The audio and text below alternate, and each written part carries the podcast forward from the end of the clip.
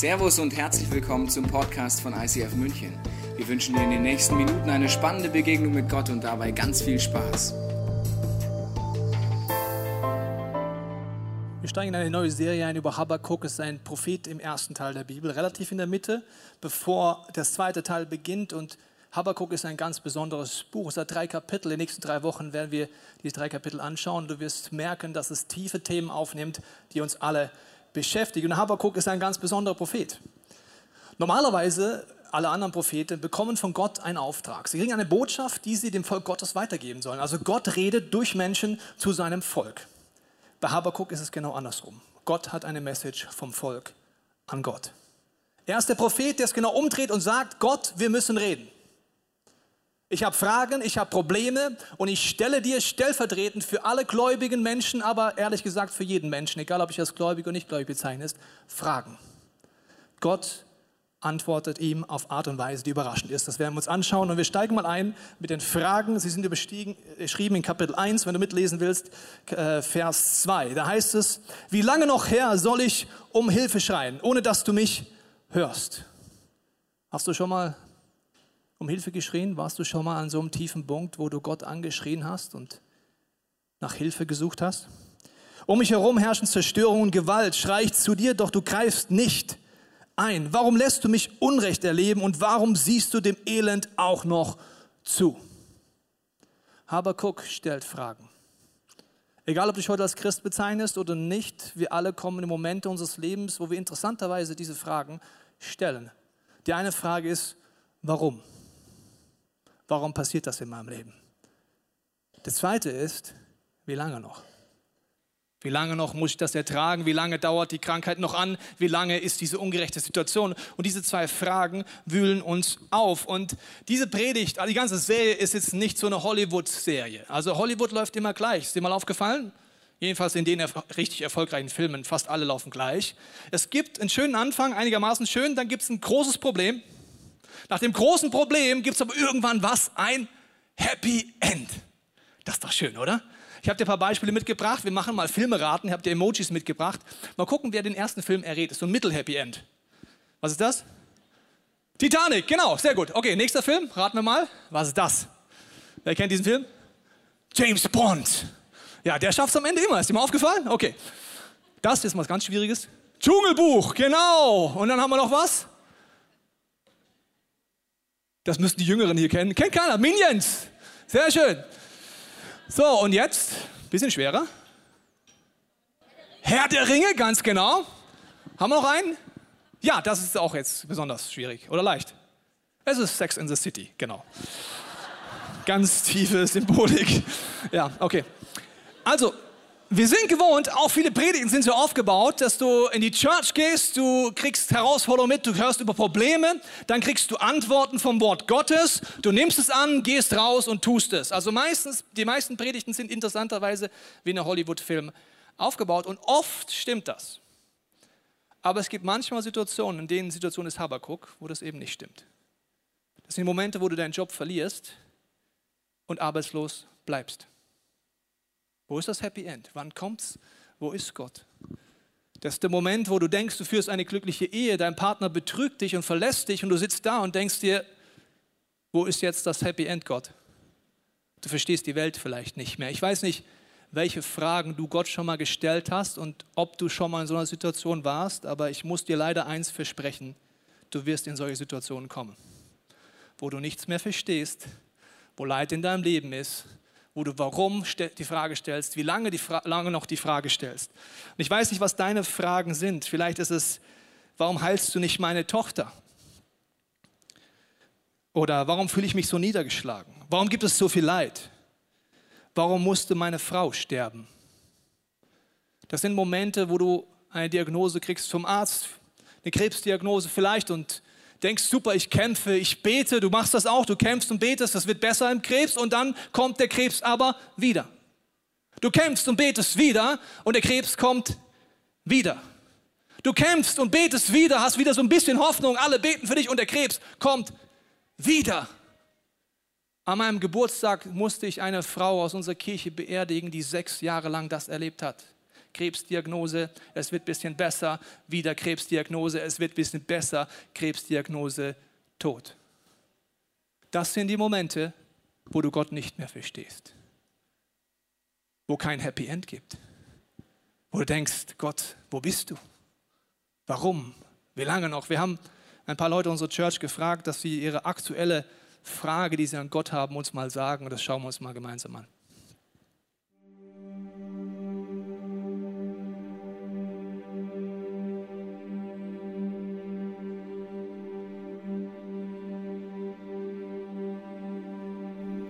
Warum muss ich so lange auf meinen Partner warten? Warum verbreiten Menschen Lügen über mich und unsere Kirche?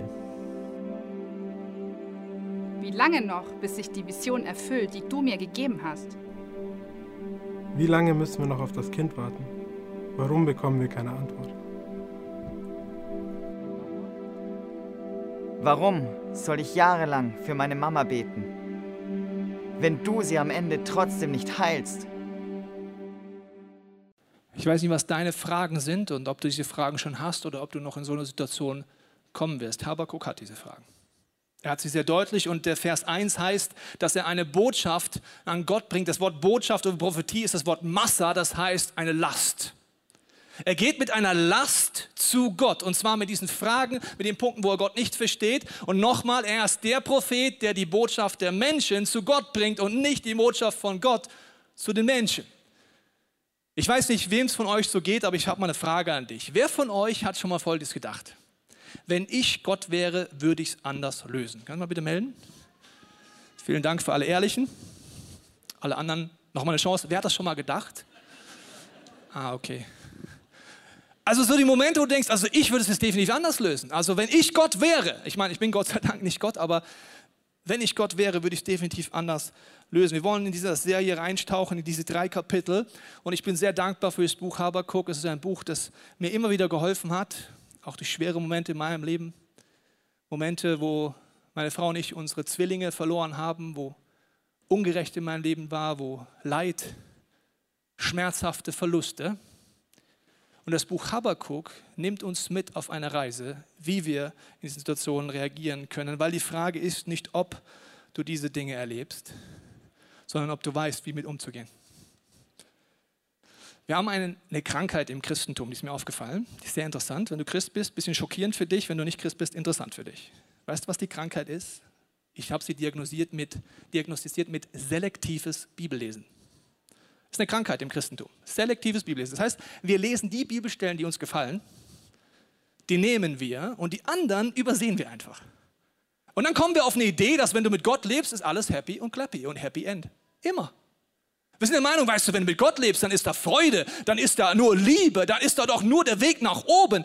Interessanterweise ist, dass wenn du die Bibel wirklich mal anfangen würdest, komplett zu lesen und nicht selektiv, sagt sie dir noch ganz andere Sachen. Und das wollen wir uns die nächsten Wochen genauer anschauen, was das denn so genau ist. Und ich möchte dich mit auf die Reise nehmen, die äh, erstens die Frage beantwortet, darf man denn mit Gott überhaupt so reden? Wir haben Werbung gemacht auf unseren Social Media Kanälen für diese Serie, ja, Habakuk, die Warum, wie lange noch und die Kämpfe und gleich schreibt jemand drunter, so darf man doch mit Gott nicht reden. Du kannst doch Gott jetzt nicht so anklagen oder emotional werden. Das Gute ist, dass die Bibel wieder, wenn du sie nicht selektiv lebst, lest, dir sehr viel Antworten gibt, dass es Gott sei Dank gut ist, diese Fragen zu stellen. Das Problem ist, dass wir oft den ersten Teil der Bibel nicht mehr lesen. Besonders in dem Teil gibt es die Psalme. Ein Drittel der Psalme versteht der Beter Gott überhaupt nicht. Er klagt Gott an. Er hat Rachepsalme. Es gibt ganze Bücher im ersten Teil der Bibel, zum Beispiel das Buch Klagelieder. Hört sich schon sehr positiv an, oder? Das Buch Klagelieder. Um was geht's denn da? Happy? Hollywood? Nein. Ganze Bücher wie Jeremia, also der arme Kollege. Also wenn du denkst, dein Leben ist scheiße, lese Jeremia durch. Dann weißt du, es geht noch schlechter. Jeremia, der Prophet Gottes, lese mal Jeremia durch. Ein ganzes Buch zeigt dir das. Hiob. Wow. Uh. Gott sei Dank ist das Wort Gottes nicht etwas, das darüber nicht redet, sondern intensiv darüber redet, wenn wir es anfangen zu lesen, wenn wir anfangen reinzuschauen, wenn wir merken, dass gerade dann Großartiges passiert. Selbst der Sohn Gottes hängt am Kreuz. Was macht er? Er fragt, warum hast du mich verlassen? Wenn selbst der Sinn Gottes im Leid eine Warum-Frage stellt, solltest du sie auch stellen. Du darfst sie stellen. Du wirst sie stellen. Aber die Frage ist, wie gehst du mit um? Und ich habe dir etwas mitgebracht. Und zwar ist es die Spannung, in der wir stehen.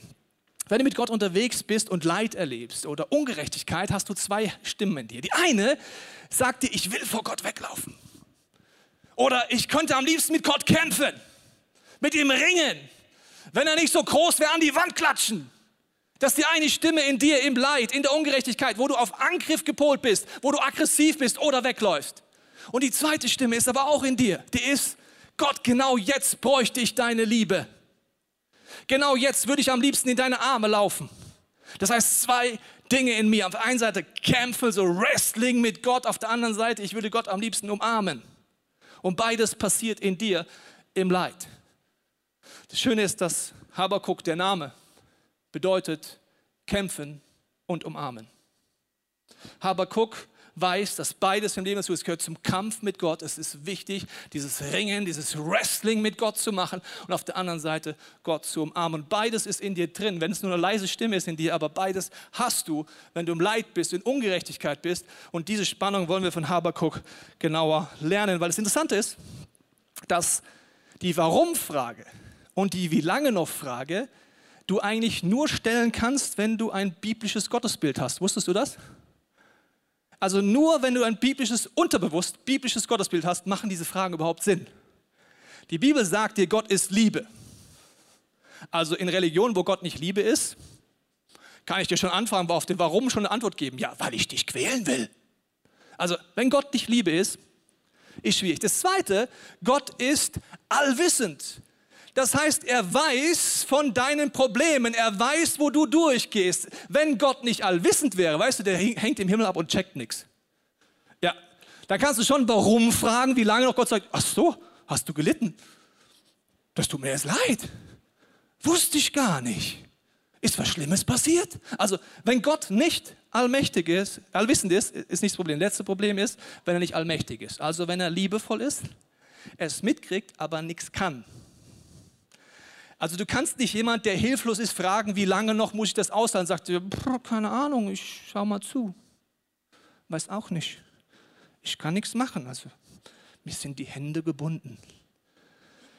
Unterbewusst haben wir also, egal ob Christ oder nicht Christ, ein biblisches Gottesbild. Die Bibel sagt das übrigens, dass das Gebote Gottes in dein Herz geschrieben sind, egal ob du Gott kennst oder nicht unterbewusst haben wir ein Problem und deswegen kämpfen wir überhaupt mit der Warum und wie lange noch Frage, weil wir tief drin irgendwo wissen, Gott ist Liebe, er ist allmächtig und er ist allwissend. Und deswegen haben wir überhaupt den Kampf. Wenn eins von den drei nicht mehr ist, pff, was willst du kämpfen? Die arme Wurst, Gott kann dann gar nichts dafür.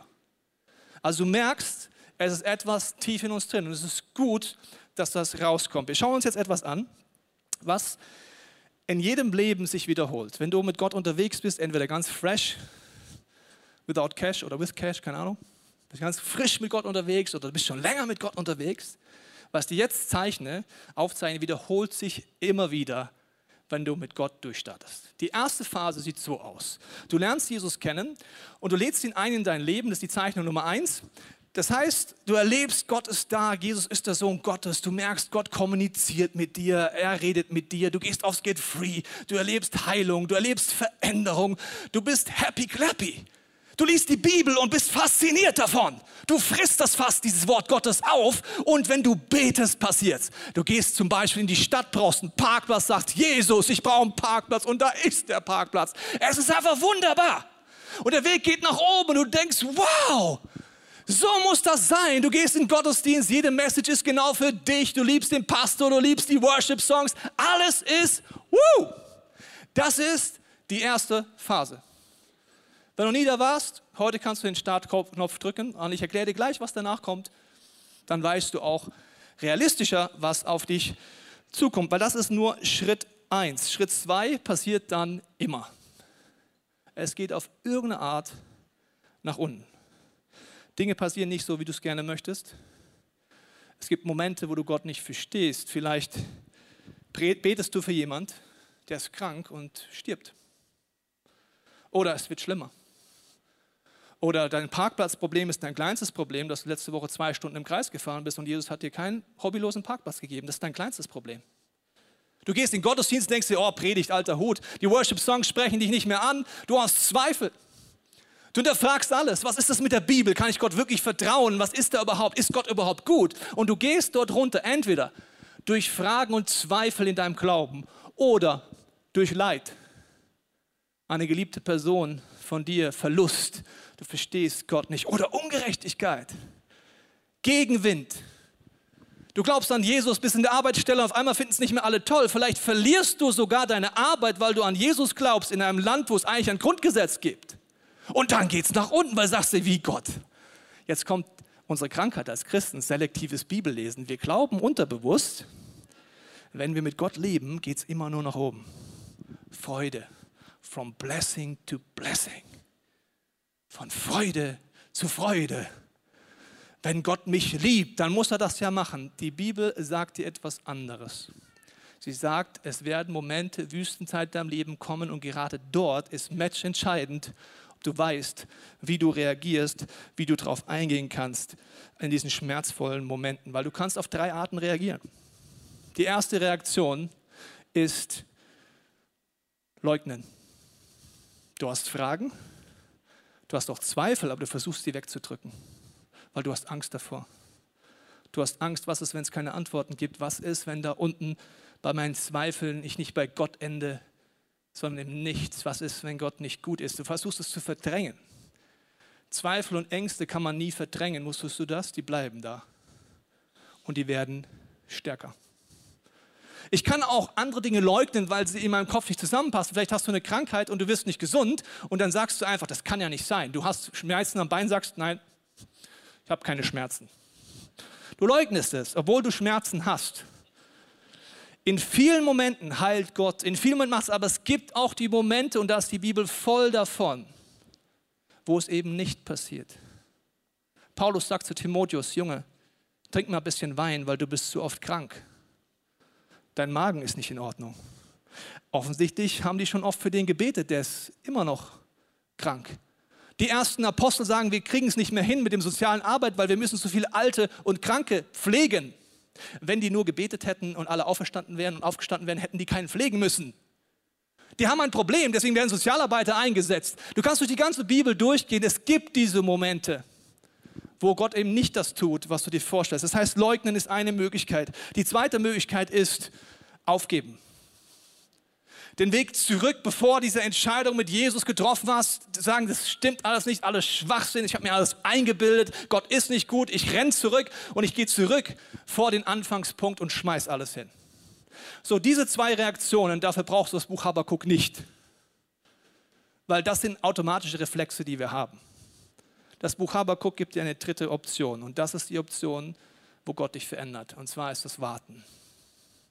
Im Schmerz, im Leid, wenn du Gott nicht verstehst, warten. An Gott festhalten. Ihn suchen. Das sind die schweren Momente. Ich zeige dir mal, wie Gott antwortet. Und zwar ähm, hat Gott ja, Habakkuk ja die Fragen gestellt. Und jetzt antwortet Gott. Seid ihr bereit für die Antwort? Ich lese euch vor heißt es in Vers 5. Seht euch einmal unter den Völkern um, sagt Gott. Ja, schaut genau hin und ihr werdet aus dem Staunen nicht mehr herauskommen. Was ich noch zu euren Lebzeiten geschehen lasse, würdet ihr nicht für möglich halten, wenn andere es euch erzählten. Also wenn man sowas liest, denkt sich, genau so muss es sein. Okay, also ich bin am Tiefpunkt, ich verstehe Gott nicht, jetzt warte ich halt mal so zwei Stunden aber dann wird Gott ja eingreifen, verstehst du? Dann macht er etwas, was man sich nicht vorstellen kann, was die Völker zum Ausflug bringt. Er wird eingreifen und danach habe ich ein geistliches Upgrade. Hast du schon mal ein Upgrade beim Flugzeug bekommen? Wer hat das schon mal bekommen? Ja, ihr Glücklichen, sehr schön. Ich habe eins bekommen.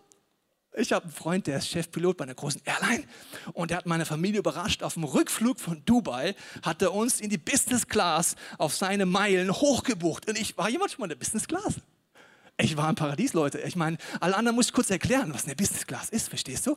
Also, A380, was für ein Flugzeug, da gibt es eine Bar, da kannst du die ganze Zeit hingehen, alles trinken und fressen, was du dir nur einsch... Also Cocktails machen sie alle für dich, du hast deine persönliche Stewardess. Du hast mehrere Spielkonsolen. Mein Sohn ist ausgeflippt. Dann, wenn du schlafen willst, kannst du liegen in einem Bett. Ich kann liegen in einem Bett. Du kriegst eine extra Matratze, extra Bettchen, silbernes Besteck. Du kannst aus zig Menüs auswählen und du bist einfach im Paradies. Das ist ein Upgrade, verstehst du? Und wenn wir so eine Bibelstelle lesen und tief drin ist in uns drin, okay, wenn ich jetzt schon mal so ein bisschen warten muss, Gott, danach kommt aber die Business Class, okay? Das haben wir ganz tief drin. So, jetzt wir, seid ihr bereit für das Upgrade von Gott? Jetzt kommt der nächste Vers. Schauen wir uns mal an. Denn schon bald lasse ich die Babylonier zu großer Macht gelangen, dieses grausame und von Kampflust getriebene Volk, ihre Truppen, die streifen die ganze Welt und reißen ein Land nach dem anderen an sich. Hä? Was Gott? Deine Antwort ist, dass du eines der grausamsten Völker der damaligen Zeit schicken wirst, um das Volk Israel zu verschleppen. Und das soll eine gute Nachricht sein, wenn ich schon am Tiefpunkt bin, dich nicht verstehe. Was sagt dann Gott zu ihm? Ich zeige es dir in der Zeichnung. Sehr sympathisch, sehr motivierend. Können wir die nächste Zeichnung angucken? Oh. Es geht noch weiter runter. Kennst du Momente, wo du denkst, Gott, das nicht auch noch? Gott, also ich bin, ich bin schon am Ende. Wieso kommt jetzt das noch obendrauf? Gott, ich kann doch schon lange nicht mehr. Gott sagt zu ihm, es wird schlimmer. Also wenn du denkst, Kapitel 2 und Kapitel 3 wird motivierender, kann ich dir leider nicht versprechen. Musst du einfach wiederkommen. Also er sagt zu ihm, es wird schlimmer. Und jetzt kommt aber ein Geheimnis. Gott hat eine komplett andere Perspektive auf dein Leben als du.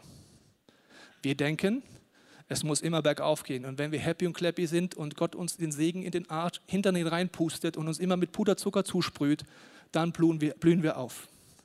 Hast du schon mal jemanden kennengelernt, der zu verwöhnt wurde von seinen Eltern? Schon?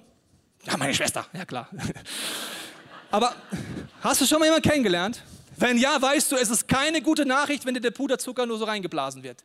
Es ist keine gute Nachricht, wenn du immer deinen Willen bekommst. Das ist schon bei Kindern nicht gut, bei geistlichen Kindern noch weniger gut, wenn du immer deinen Willen bekommst. Gott sagt, ich habe einen viel größeren Plan und der ist in dir drin. Gott verspricht dir, dass er in dir Dinge tut, dich befreit und heilt und einen ganz tiefen Schlüssel dir mitgibt, den Habakkuk kennt und deswegen rennt er auch nicht weg. Ich lese ihn mal vor, Jakobus 1 heißt es.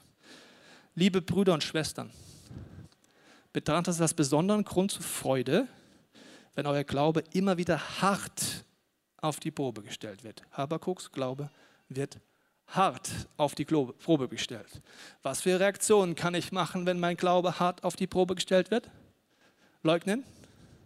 Aufgeben? Warten. Jetzt sagt die Bibel, was passiert, wenn du wartest.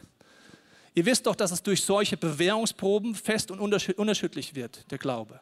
Diese Standhaftigkeit soll in eurem ganzen Leben ihre Wirkung entfalten, damit ihr in jeder Beziehung zu reifen und tadellosen Christen werdet, denen es an nichts mehr fehlt. Gott redet darüber, dass er im Leid, im Schmerz, in dir einen Veränderungsprozess macht, dass ihr zu Christen werdet, die Jesus ähnlich sind.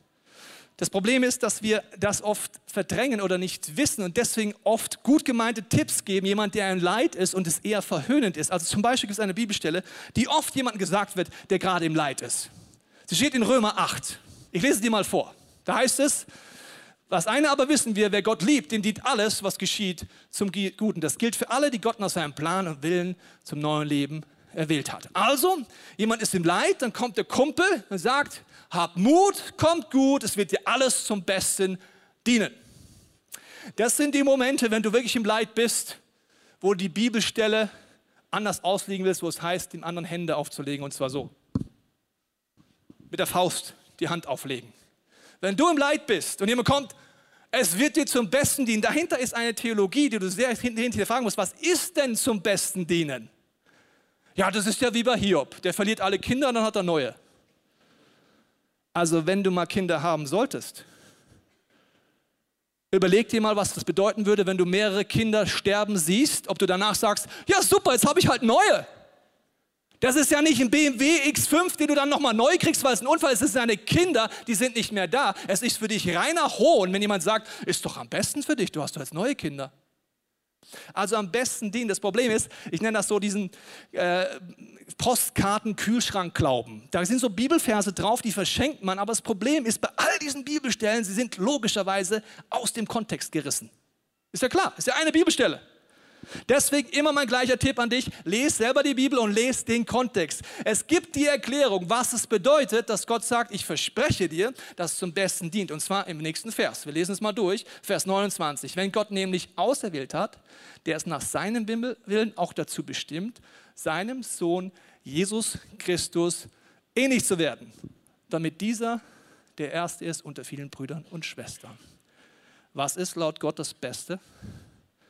Dass er dir verspricht, wenn du an Gott dran bleibst, dass du Jesus ähnlicher wirst im Leid, im Schmerz. Dass du freier wirst, mehr Autorität hast, mehr Kraft hast, wenn du ihn dran bleibst und nicht, hab Mut, komm gut, hat die Frau dich verlassen, kriegst halt zwei neue oder was soll die Antwort sein? Das ist überhaupt keine gute Nachricht für dich du hast Schmerz und Gott sagt, wenn du an mir dran bleibst, werde ich dein Herz, deine Seele, dein Geist verändern und du wirst Gott ähnlicher werden und du wirst in die Ewigkeit einlaufen mit in dir drin etwas, was komplett befreit wird. Hiob sagt das so, Hiob 42. Herr, ich kannte dich nur vom Hören sagen, jetzt aber habe ich dich mit eigenen Augen gesehen. Das heißt, durch die Krise durch von Hiob hat er all die Theorien, die er wusste, sind in sein Herz gesackt und er ist Gott wirklich begegnet. An den tiefsten Tiefpunkten deines Lebens kannst du Gott begegnen auf eine Art, die unfassbar ist. Nur wenn du dran bleibst. Die meisten Menschen glauben, die teuflischen Lügen geben auf oder leugnen und bleiben nicht an Gott dran. Wüstenzeiten sind normal. Jesus empfängt den Heiligen Geist und muss danach in die Wüste. In meinem Leben war das so, ich habe Theologie studiert an der Universität in München und habe zig Theorien gelernt, warum die Bibel nicht stimmt und warum alles Schwachsinn ist. Das hat große Krisen in mir hervorgerufen. Und wir waren ungefähr zwei Jahre verheiratet, habe ich zu meiner Frau gesagt, übrigens, ich glaube nicht mehr an Gott. Das heißt, wo war ich? Da unten. Ich hatte Zweifel, ich hatte Ängste und ich habe lauter Dinge in meinem Kopf nicht zusammengebracht. Heute weiß ich, weil ich an Gott drangeblieben bin, habe ich auf alle meine Fragen dort Antworten bekommen. Mein Glaube ist heute fester und tiefer als jemals zuvor. Wenn du unten bist, in Offenbarung 2 gibt es einen Tipp für dich, was du dann machen kannst. Da heißt es, doch einen Vorwurf muss ich dir machen. Du liebst mich nicht mehr so wie am Anfang. Ja, logisch, ich bin im Leid. Ich bin im Zweifel nicht. Bin unten. Jetzt, was für ein Tipp kommt jetzt? Erinnerst du dich nicht, wie es damals war? Wie weit hast du dich davon entfernt? Kehr um und handle wieder so wie am Anfang. Das heißt, wenn ich unten bin, mache ich oft folgenden Reflex. Ich renne vor Gott weg. Ich schlage die Bibel zu. Ich bete nicht mehr. Gott sagt, es gibt einen Tipp. Gerade in der Krise sich entscheiden, wieder die ersten Werke zu tun, die Bibel aufzuschlagen, geistliche Übungen wieder anzufangen, an Gott dran zu bleiben und wieder zu handeln in dieser Passivität. Und das ist eine reine Willensentscheidung, übrigens die gleiche Willensentscheidung, wie wenn du einen Ehebund eingehst. Es gibt Momente, wo du nichts mehr fühlst und dich nur dafür entscheidest und die Gefühle werden wieder folgen. Das ist ein geistliches Prinzip. Leid, Schmerz und Gegenwind gehören dazu. Ich habe dir gesagt, wenn du aufhörst, selektiv die Bibel zu lesen, wirst du zig Bibelstellen entdecken, wo Gott sagt, Leid, Schmerz ist auf dieser Welt ein Fakt. Er sagt, auf dieser Welt, bis du in der Ewigkeit bei Gott gehst, wird es Tränen geben, wird es Schmerz geben, wird es Krankheit geben, wird es Ungerechtigkeit geben. Ganz im Gegenteil, er sagt, denkt nicht, liebe Freunde, die ihr mit Jesus unterwegs seid, dass ihr was Besseres seid als ich, Jesus Christus. Wenn Jesus verfolgt wurde ist, werdet ihr auch verfolgt werden. Merkst du selektives Bibellesen? Gott verspricht dir nicht ein Leben ohne Schmerz. Er sagt nur, er ist gerade im Schmerz da und wird dich heilen und befreien. Paulus im Timotheusbrief schreibt er zig Dinge, wo er verlassen, verraten und alles wurde. Kannst du mal zu Hause nachlesen oder im Korintherbrief tickt da ganz durch. Kannst du auch mal lesen. Danach denkst du, mir geht es doch ganz gut eigentlich, wenn du das gelesen hast. Das Problem ist, dass im Schmerz wir eine Lüge glauben. Und zwar, glauben wir, dass Gott wie so ein Räuber ist. Ein Räuber kommt maskiert mit einem Messer und greift mich an.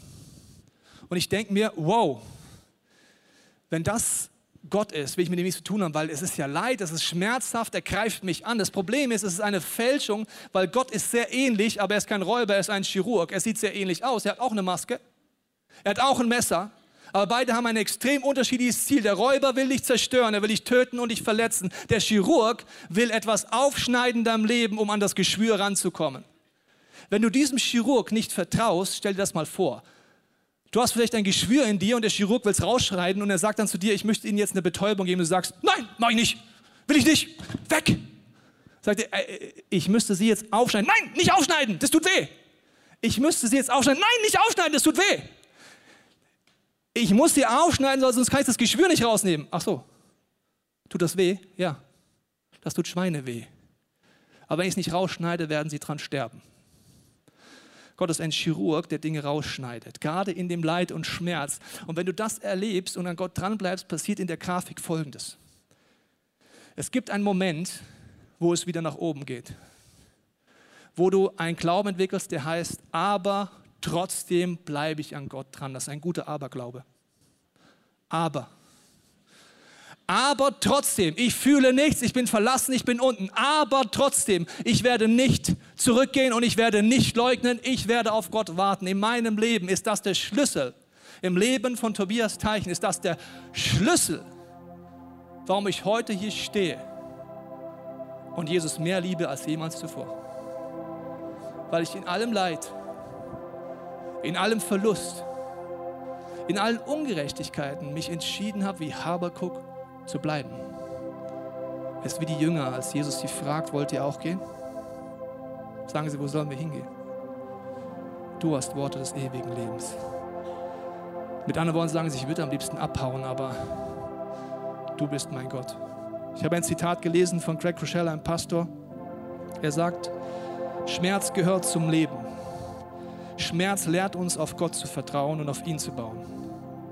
Im Schmerz werden wir demütig. Schmerz bringt uns zum Beten. Wenn ich zurückschaue auf alle schwierigen Entscheidungen in meinem Leben, Missverständnisse, Menschen, die mich verlassen haben, Verluste, will ich diesen Schmerzen auf keinen Fall wiedererleben. Aber ich will auch auf keinen Fall eintauschen, was Gott in mir in diesen harten Zeiten getan hat. Gott kann heute viel größere Dinge durch mich tun als vorher. Ich danke Gott heute sogar für die Momente des Zerbruchs. Ich weiß nicht, wo du gerade stehst. Vielleicht bist du in der Spannung zu umarmen oder zu kämpfen. Vielleicht ist es ein Thema in deinem Leben, vielleicht ist es eine Frage, vielleicht ist es ein Verlust, vielleicht.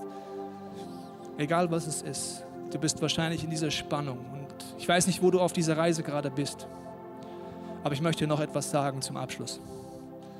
Manchmal sagen Leute, gut gemeint, weißt du, Gott wird dir nicht mehr aufladen, als du tragen kannst. Ist eine Bibelstelle, die stimmt, aber wiederum, du müsstest die Gesamtaussage der Bibel anschauen. Gott sagt dir eine Nuance noch dazu und die sagt etwas anderes. Ja, du wirst Dinge in deinem Leben haben, die kannst du nicht selber tragen. Die sind viel zu schwer für dich. Du hast keine Chance. Deswegen ist Jesus auf diese Erde gekommen. Er sagt, ich trage allen Schmerz, alle Leid, alle Krankheit, alle Ungerechtigkeit und alle Sünden. Und Gott sagt, wenn du im Schmerz, im Warten ganz neu dich Jesus öffnest, erlebst du, dass er mit dir dort durchgeht. Und trotzdem bleibt es so, was im Psalm 23 steht. Auch im dunklen Tal begleitest du dich, mich. Ein kleiner Satz. Das heißt, erstens, dunkle Täler sind normal. Zweitens, Gott begleitet dich durch und es ist ein Training im Warten, Gott zu vertrauen, dass er da ist. Weil erst nach dem Tal wirst du merken, was er getan hat. In deinem dunklen Tal hast du eine leise Stimme in dir, das ist die Stimme des Heiligen Geistes. Die ist leise, die ist nicht laut, die ist nicht wie die Lügen, die Zweifel und die Ängste, sie ist leise. Aber sie ist da und sie sagt, vertrau mir, gib nicht auf. Bleib dran. Renn nicht weg. Gott ist Spezialist in unserem Schmerz, uns zu verändern. Ich weiß nicht, was dein Leben heute ausstrahlt, welche Frage du hast. Ich möchte jetzt beten, dass du während dem nächsten Song einfach nachdenken kannst. Wo hast du Fragen? Warum Fragen? Die wie lange noch Frage? Wo möchtest du Gott neu suchen? Wo bist du gerade auf dieser Reise? Vater, ich danke dir, dass wenn wir unsere Augen schließen, unser Herz öffnen, du jetzt redest. Ich danke dir, dass du uns jetzt zeigst, wo wir gerade vielleicht bewusst oder unbewusst aufgewühlt sind, wo wir die Warum-Frage haben, die wir lange noch fragen. Du siehst alle Menschen, die gerade vielleicht im Zerbruch sind oder auf dem Weg nach unten oder am Tiefpunkt oder es gerade noch tiefer geht, obwohl sie dachten, es geht nicht mehr tiefer. Ich bete, Heiliger Geist, dass du jetzt unsere Gedanken, unsere Herzen ansprichst, dass während wir hier jetzt in dieser Gegenwart Gottes auf dich warten, du zu uns redest, sodass wir es verstehen. Amen. Wir hoffen, dass dir diese Predigt weitergeholfen hat. Wenn du Fragen hast, kannst du gerne an info at icf-moenchen.de mailen und weitere Informationen findest du auf unserer Homepage unter www.icf-moenchen.de.